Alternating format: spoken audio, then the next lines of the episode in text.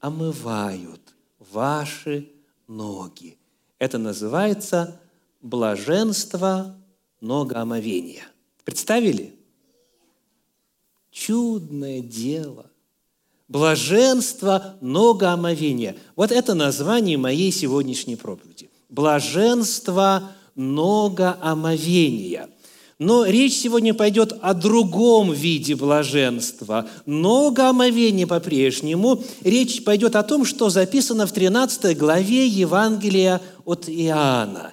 Евангелие от Иоанна, 13 глава. Мы будем обращаться к этому отрывочку Священного Писания сегодня для того, чтобы уразуметь весть Иисуса Христа касательно блаженства многоомовения – но перед тем, как перейти к этому вопросу, нам необходимо с вами обязательно еще один поднять. Если бы я задал вам вопрос, кто такой христианин? Если бы я попросил вас дать определение термину «христианин», какое определение вы бы дали? Кто такой христианин? Кто такая христианка? Как? Последователи Иисуса Христа. Есть ли какие-то иные, может быть, дополняющие или уточняющие, или путем синонимов определения? Кто такой христианин? Хорошо, тогда вопрос, а что значит последователи Иисуса Христа? Тот, который идет по следам Иисуса Христа. Ну, а они отмечены, да?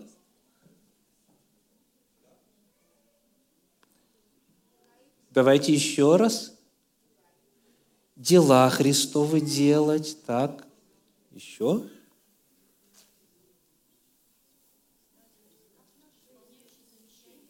Исполняющий завещания Иисуса Христа. Еще. Вот христианин, само понятие – как бы вы выразили? У нас уже есть последователи Иисуса Христа, идущие по следам Иисуса Христа, завещания Иисуса Христа исполняющие. Что-нибудь еще? Верующие в Иисуса Христа, безусловно. Э, я, естественно, перед э, этой проповедью открыл целый ряд словарей и просмотрел, какие там определения. Вы знаете, самые разные, самые разные. И некоторые из них вообще с Библией и с самим учением Иисуса Христа не связаны. Не связаны.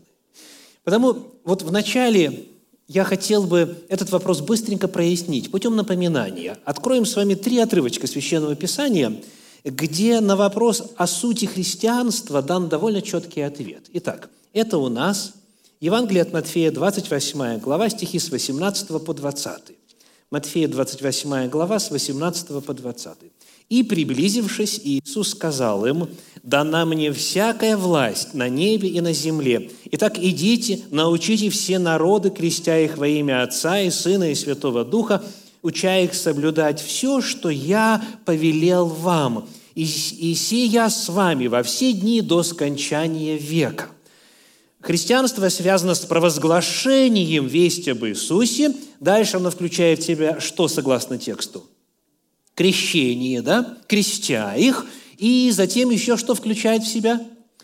Уча их соблюдать все, что я повелел вам. Кому он говорит? Кому Христос обращается здесь? Ученикам, а их а, было на тот момент уже около 500 человек, как раскрывает апостольские писания, перед своим вознесением вот на той известной горе, группе в 500 человек, Иисус Христос говорит, идите, научите, крестите и учите их соблюдать то, что я повелел вам. Соответственно, кто христианин? Христианин – это тот, кто принял эту весть, кто откликнулся на проповедь тех первых верующих христиан, последователей Иисуса, тот, кто окрестился, кто вошел в заветное отношение с Иисусом Христом, и кто дальше делает что по жизни? Соблюдает все, что Иисус Христос заповедовал соблюдать. Согласны? То есть, вот эти первые ученики Христа должны научить последующие поколения соблюдать все, что Иисус повелел. Везде, где есть повеление, где Христос сказал «делай» или «не делай», вот это и составляет жизнь христианина, последователя Иисуса Христа, после заключения с Ним завета. Еще одно напоминание, первое послание Петра, 2 глава, 21 стих. 1 Петра 2, 21. «Ибо вы к тому призваны, Потому что и Христос пострадал за нас, оставив нам пример, дабы мы шли по следам Его. Итак, кто такой христианин? Тот, который следует примеру Иисуса Христа, тот, который идет по следам Его. Ну, само слово «последователь» в русском языке за себя говорит, да? По следам идущий. То есть для своей жизни примером, образцом, избравший Иисуса Христа. Иными словами, то, что Иисус делал, то и христианин делает. Так? И третье напоминание. Первое послание Иоанна, 4 глава, стихи с 14 по 17. 1 Иоанна, 4 глава, с 14 по 17. «И мы видели и свидетельствуем, что Отец послал Сына Спасителем миру, кто исповедует, что Иисус есть Сын Божий, в том пребывает Бог, и Он в Боге. И мы познали любовь, которую имеет к нам Бог, и уверовали в нее. Бог есть любовь, и пребывающий в любви пребывает в Боге, и Бог в нем. Любовь до того совершенства достигает в нас, что мы имеем дерзновение в день суда, потому что поступаем в мире сем, как Он – Какие составляющие определения христианства даны в этом отрывочке? Все начинается с опыта познания Божьей любви. Мы, мы познали любовь, которую имеет к нам Бог, уверовали в нее. Мы поверили в то, что Бог в лице Иисуса Христа, Он пришел в этот мир, что Бог явился, Бог послал Сына Спасителя миру. И этот Иисус Христос есть существо божественной природы. И мы познали эту любовь, мы приняли ее верой. И дальше сказано, что происходит после этого первого опыта, после опыта спасения, что делает, как живет христианин. Сказано, он поступает в мире так, как он. Как кто? Как Иисус Христос. Христос пришел в этот мир, Он прожил жизнь, полную послушания воле Божьей. Явил Божью любовь, искупил все человечество, заплатил ценой своей крови за все грехи, разрушил дела дьявола. И вот теперь всякий, кто это познал, кто это принимает, кто в это верует, кто входит в заветные отношения с Иисусом Христом, он начинает стремиться жить так, как жил Иисус Христос. Еще раз цитирую, потому что поступаем в мире этом, как Он. Христианин – это тот, который поступает так, как Иисус Христос поступал. И что будет следствием такой жизни, согласно тексту? Не будет страха. Написано, Любовь, 17 стих, любовь до того совершенства достигает в нас, что мы имеем дерзновение в день суда. У нас уверенность в день суда. У нас нет страха в день суда, потому что мы поступаем в этом мире, как Он поступал.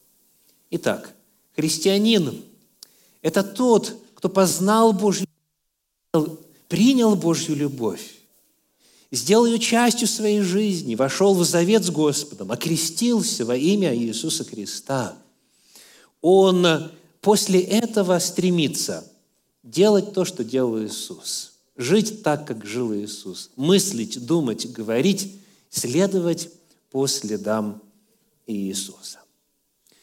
Есть ли кто-нибудь в зале, кто не согласен с таким определением? Будьте любезны, поднимите руку. Вне зависимости от того, какой деноминации вы принадлежите. Согласны? Христианин после вот знакомства, заключения завета, он поступает и живет так, как Христос. Аминь? Аминь. Аллилуйя. Аллилуйя. Ну, это нам поможет приблизиться к блаженству многоомовения. Итак, Первый вопрос. Изучая то, как разные христиане относятся к содержанию 13 главы Евангелия от Иоанна, вы сразу же обнаружите, что есть довольно многочисленный хор, утверждающий, что 13 глава Евангелия от Иоанна ничего общего не имеет к тому, что происходило в верхней горнице во время Тайной вечери. То есть это какая-то встреча Иисуса Христа с учениками, которая не связана с хлебопреломлением, не связана с Евхаристией, с воспоминанием, с причастием, с вечерей Господней. И потому, что Христос там делал, оно, да, само по себе интересно и важно, это хорошая иллюстрация, мы должны тоже людей всех уважать и смиряться – ну вот чтобы брать и что-то фактически, практически в своей жизни делать на основании 13 главы Евангелия от Иоанна, вот этого не нахожу, как говорится, потому что это никак не связано с вечерей Господней. И вот зная, что эти взгляды существуют, и а, неоднократно сталкивавшись с этими взглядами, я хочу пригласить вас сегодня, во-первых, на этот вопрос ответить. То есть, вопрос какой – Каков контекст 13 главы Евангелия от Иоанна? Что это за материал? Где он расположен в Евангелии от Иоанна? Что перед этим идет? Что после этого идет? Что это была за встреча? И потом мы сможем приблизиться к вопросу о значимости всего того, что сделал Иисус и что повелел Иисус. Итак, общий контекст 13 главы Евангелия от Иоанна. Давайте посмотрим, что было перед этим, что было перед вот тем, что описано в 13 главе. Приглашаю вас посмотреть на Евангелие от Иоанна 12 главу, прочитаем стихи там 35 и 36. Евангелие от Иоанна 12 глава, стихи 35 и 36. Тогда Иисус сказал им, «Еще на малое время свет есть с вами, Ходите, пока есть свет, чтобы не объяла вас тьма, а ходящий во тьме не знает, куда идет. Доколе свет с вами, веруйте в свет, да будете сынами света. Сказав это, Иисус отошел и скрылся от них. Так что описано? Завершение беседы Иисуса Христа с его оппонентами. Там споры, там разногласия, там едкие вопросы каверзные, и вот это все заканчивается. И сказано, Иисус, сказав это, отошел и скрылся от них. То есть вот общественная фаза заканчивается. После этого идет 13 глава, это следующие, следующие действия описаны. 13 глава, первые четыре стиха. «Пред праздником Пасхи Иисус, зная, что пришел час Его перейти от мира сего к Отцу, явил делом, что, возлюбив своих сущих в мире, до конца возлюбил их. И во время вечери, когда дьявол уже вложил в сердце Иуде Симонову Искариоту предать его, Иисус, зная, что, все, что Отец все отдал в руки Его, и что Он от Бога и шел, и к Богу отходит, встал с вечери, снял себе верхнюю одежду и, взяв полотенце, препоясался. Так начинается новое действо, новый эпизод. Что здесь у нас написано? Нечто, что имело место перед Пасхой, и это была вечеря Иисуса Христа с учениками.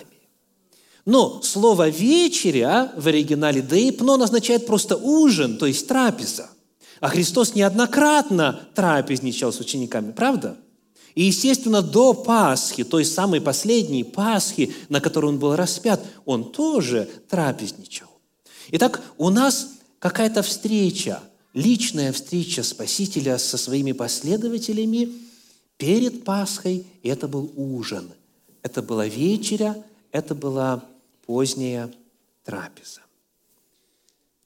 Просматривая дальше 13 главу Евангелия от Иоанна, мы обращаем внимание на 30 стих, потому что там тоже указан элемент времени. Написано, «Он, приняв кусок, тотчас вышел, а была ночь». Итак, трапеза затянулась. Она перешла в ночь, в ночное время. Дальше, когда вы будете читать 14 главу, 15 главу, 16 главу, 17 главу, вы увидите речение Иисуса Христа. Иисус продолжает общаться со своими учениками, находясь там, на этой трапезе, уже глубокой ночью.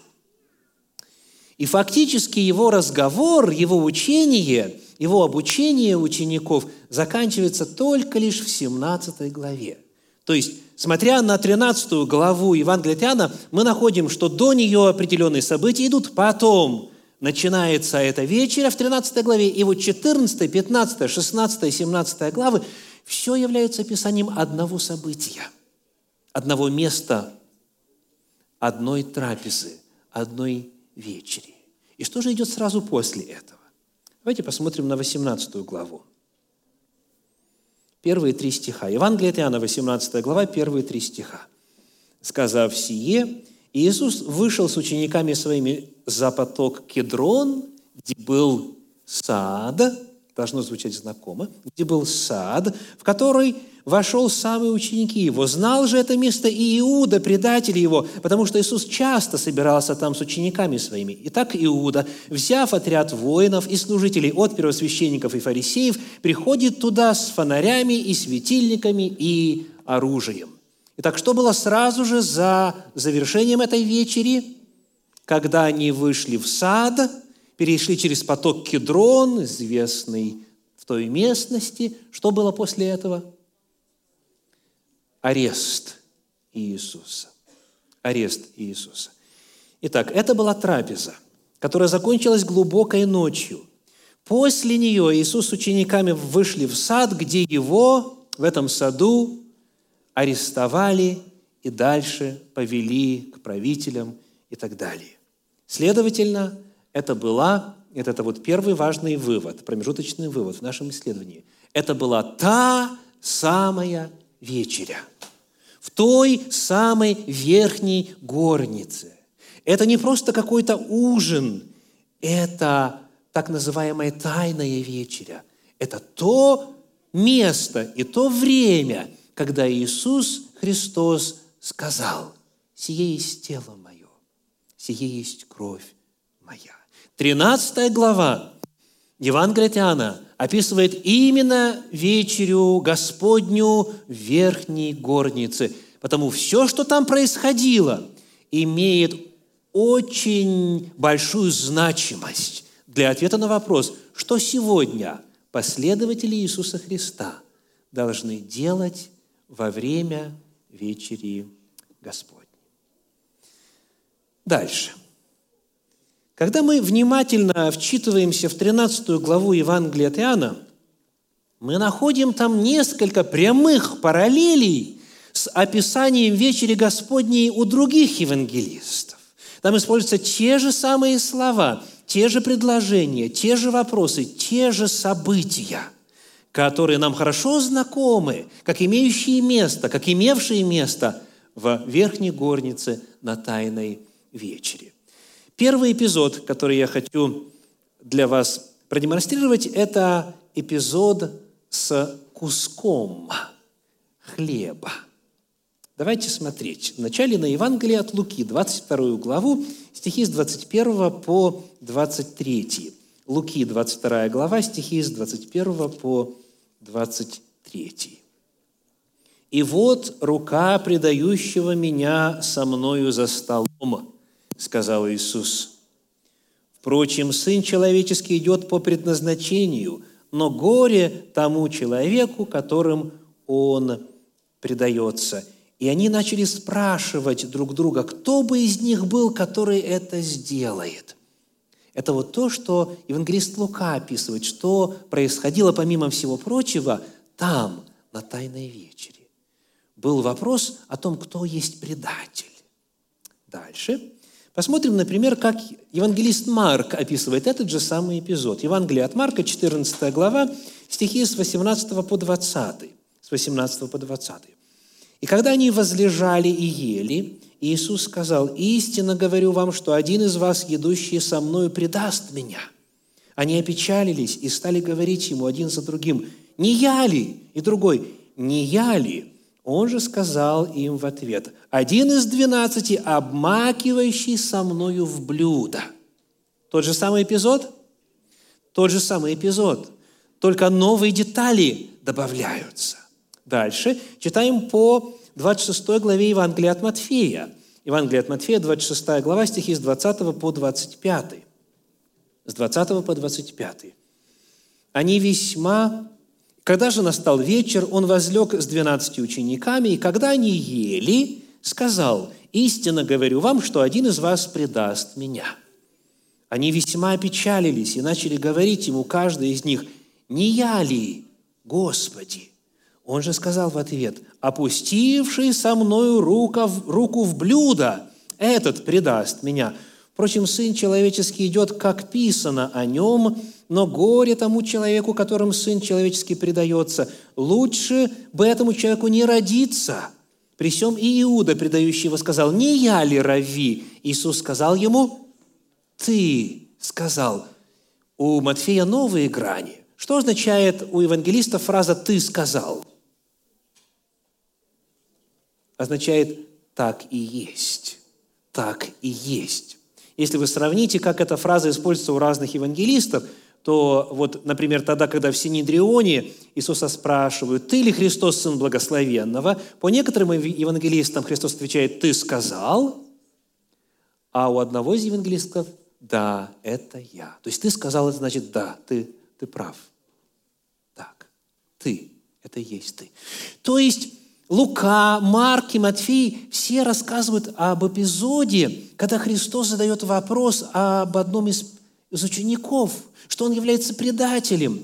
И демонстрировано это было, продемонстрировано это было каким-то куском. Давайте читать теперь, что Иоанн пишет в 13 главе, которую мы изучаем сегодня. 13 глава Евангелия от Иоанна, стихи с 21 по 26. Сказав это, Иисус возмутился духом и засвидетельствовал и сказал, «Истинно, истинно говорю вам, что один из вас предаст меня». Тогда ученики озирались друг на друга, недоумевая, о ком он говорит. Один же из учеников его, которого любил Иисус, возлежал у груди Иисуса, ему Симон Петр сделал знак, чтобы спросил, кто это, о котором говорит. Он, припадший к груди Иисуса, сказал ему, «Господи, кто это?» Иисус отвечал ему, тот, кому я, обмакнув кусок хлеба, подам, и, обмакнув кусок, подал Иуде Симонову Искариоту. У Иоанна еще больше деталей.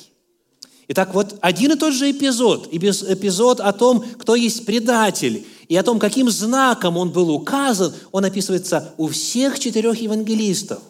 И он описывается в 13 главе Евангелия Иоанна – Значит, речь идет о том же событии. Это все та же тайная вечеря верхней горницы. Еще один эпизод.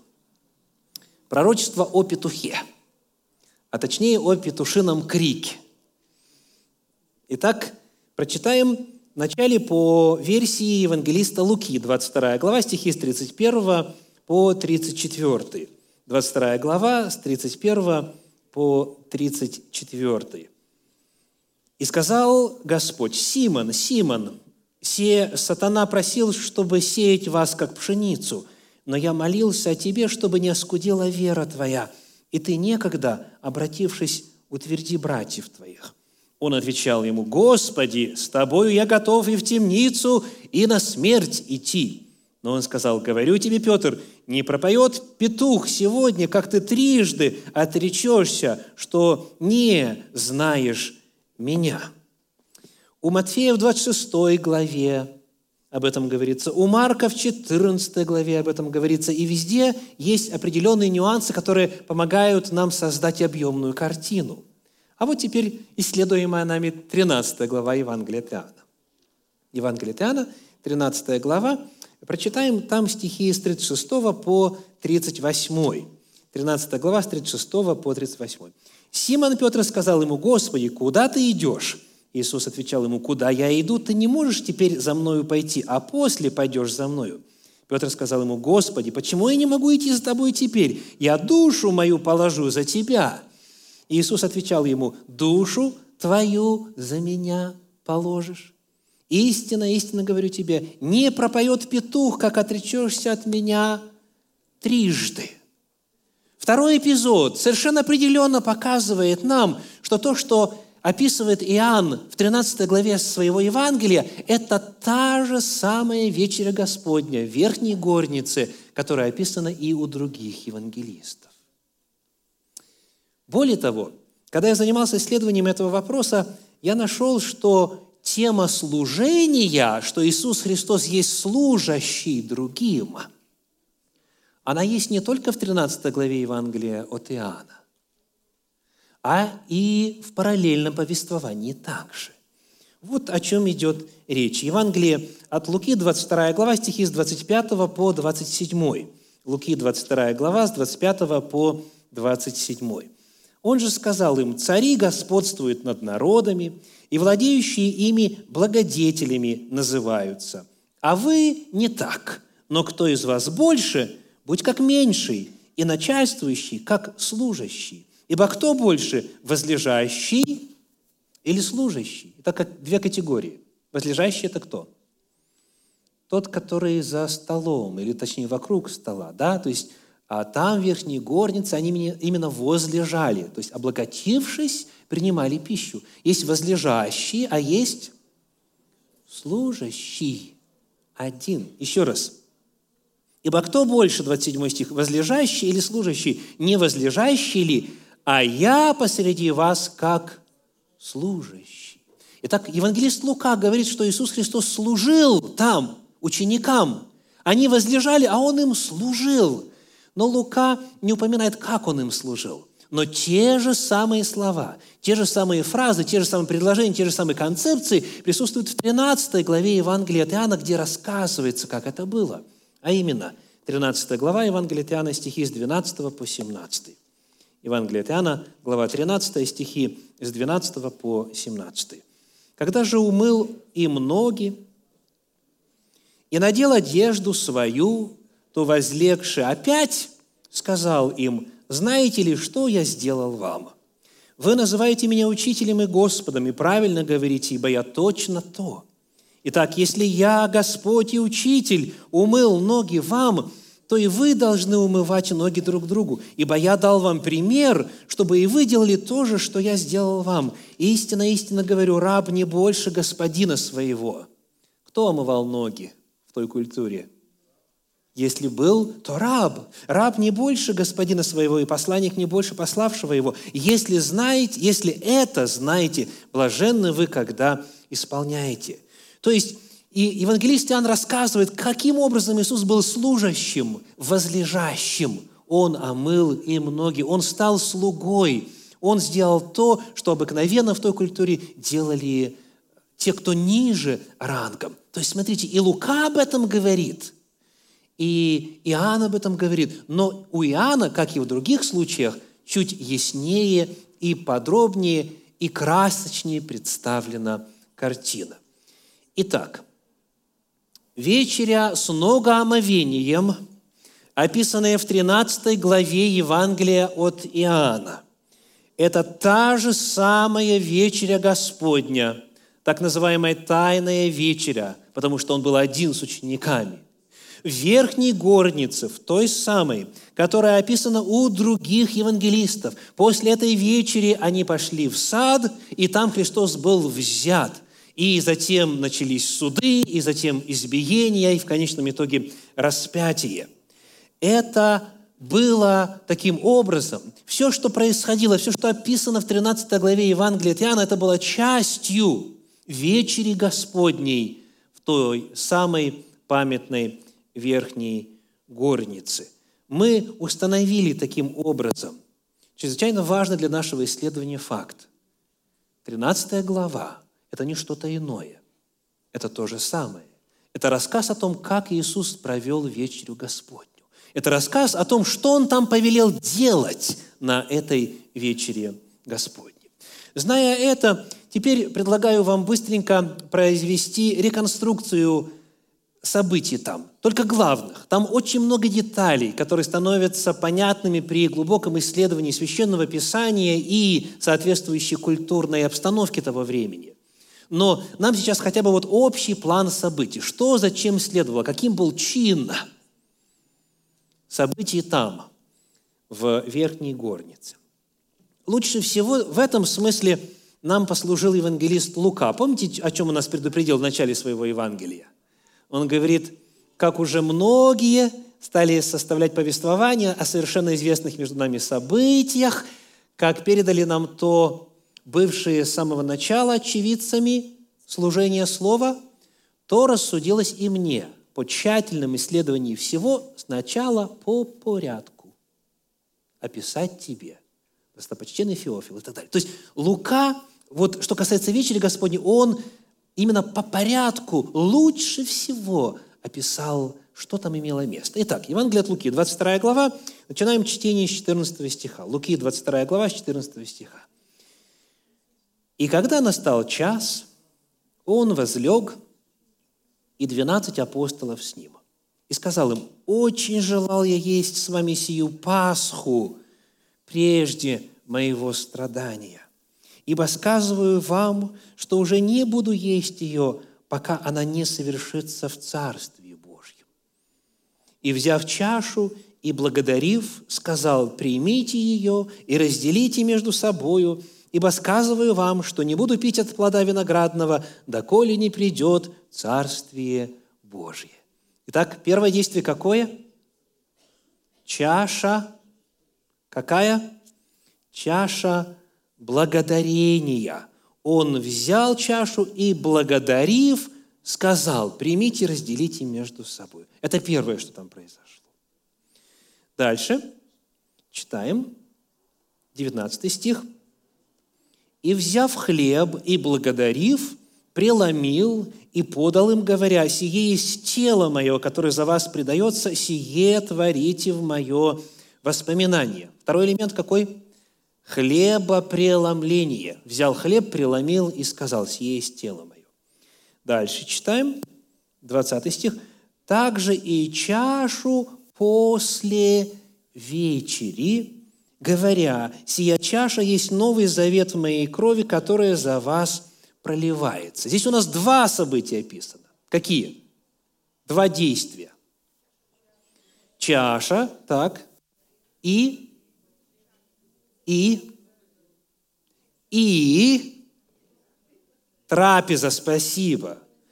Еще раз, он говорит, также и чашу после вечери чашу после вечери. Вечеря в оригинале «дайпнон», я уже вам сегодня напомнил, означает ужин.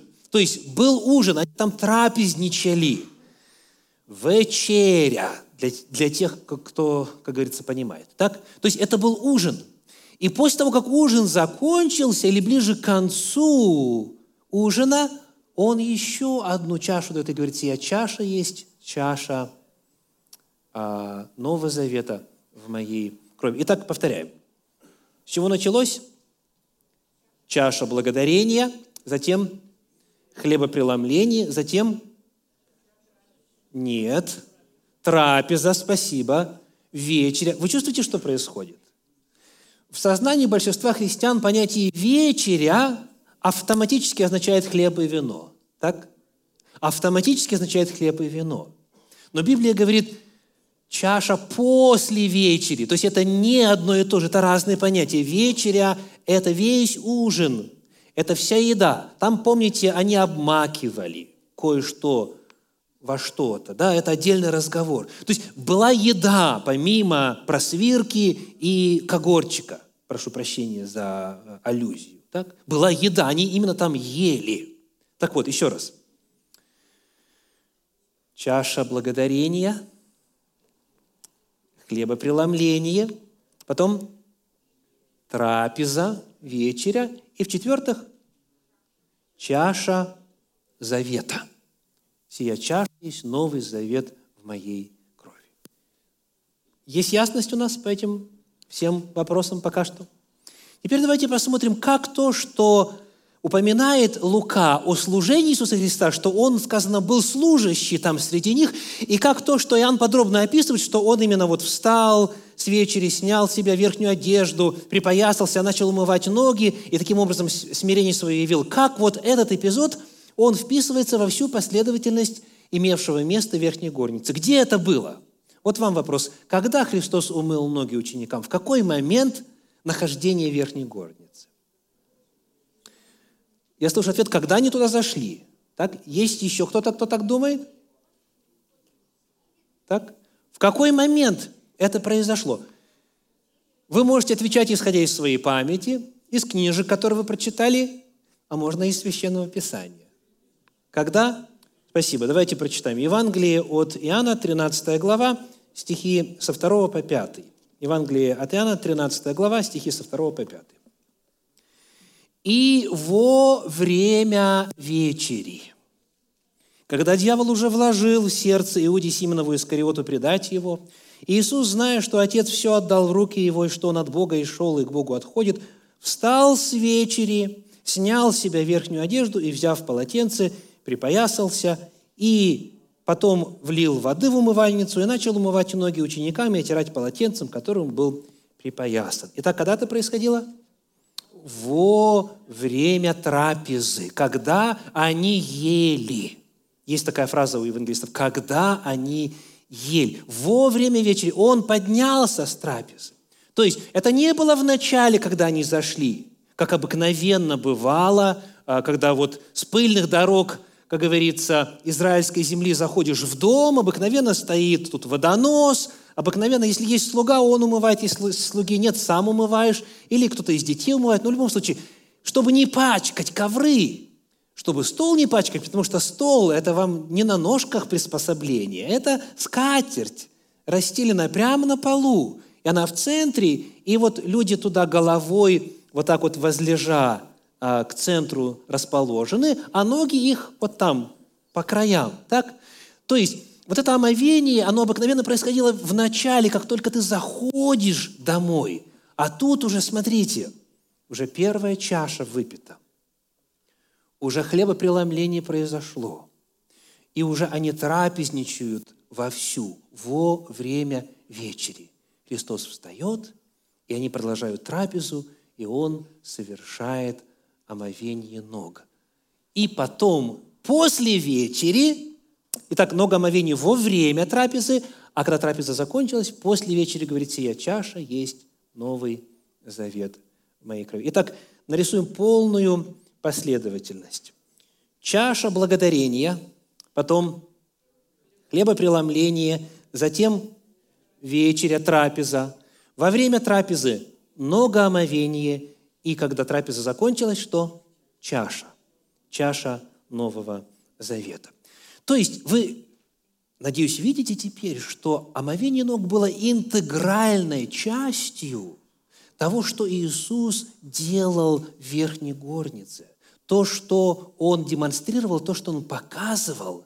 Омовение было между хлебом и вином. Это непосредственно органическая часть происходившего. Если мы внимательно читаем все повеления, которые нам оставлены в апостольских писаниях касательно действий, предписанных на вечере Господней, то мы найдем там три предписания. Три предписания. Многое, что было сделано, но вот что касается повелений, а напомню, христиане – это кто? Это те, которые исполняют то, что Иисус повелел исполнять. Повелений там три, именно в связи с причастием. Итак, вот они. Евангелие от Луки 22, 19. Евангелие от Луки 22, 19 говорит, «И взяв хлеб, и, благодарив, преломил и подал им, говоря, «Сие есть тело мое, которое за вас предается, сие творите в мое воспоминание». То есть Христос не только там это сделал, но сказал это продолжать делать. Есть согласие? «Сие творите в мое воспоминание», вспоминая мое тело за вас ломимое. Так, это первое. Дальше первое послание Коринфянам, 11 глава, 25 стих. 1 Коринфянам 11, 25 говорит – также и чашу вновь после вечери, после трапезы, и сказал, «Сия чаша есть новый завет в моей крови, сие творите, когда только будете пить в мое воспоминаний. И это тоже нужно повторять. Не только один раз тогда ученики это сделали со Христом. Это надо делать последователям Иисуса Христа. И третье повеление, в отношении которого намного больше, чем о всех остальных сказано, в три раза больше, чем о всех остальных действиях. Это заповедь о ногомовении. 13 глава Евангелия от Иоанна. Евангелие от Иоанна, 13 глава, стихи с 12 по 17. «Когда же умыл им ноги и надел одежду свою, то возлегший опять сказал им, «Знаете ли, что я сделал вам?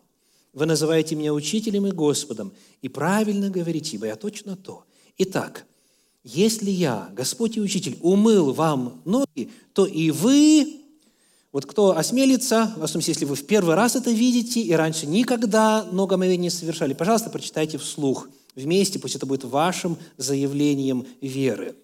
То и вы должны умывать ноги друг другу. Аллилуйя! Ибо я дал вам пример, снова читаем вместе, чтобы и вы делали то же, что я сделал вам. Истинно говорю вам, раб не больше господина своего, и посланник не больше пославшего его. И 17 стих, вновь все вместе.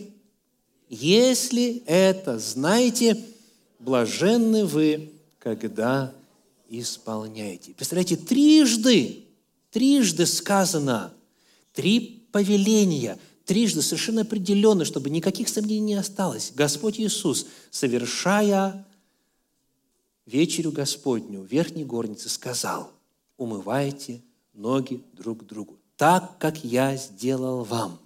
Исполняйте, делайте то, что я повелел.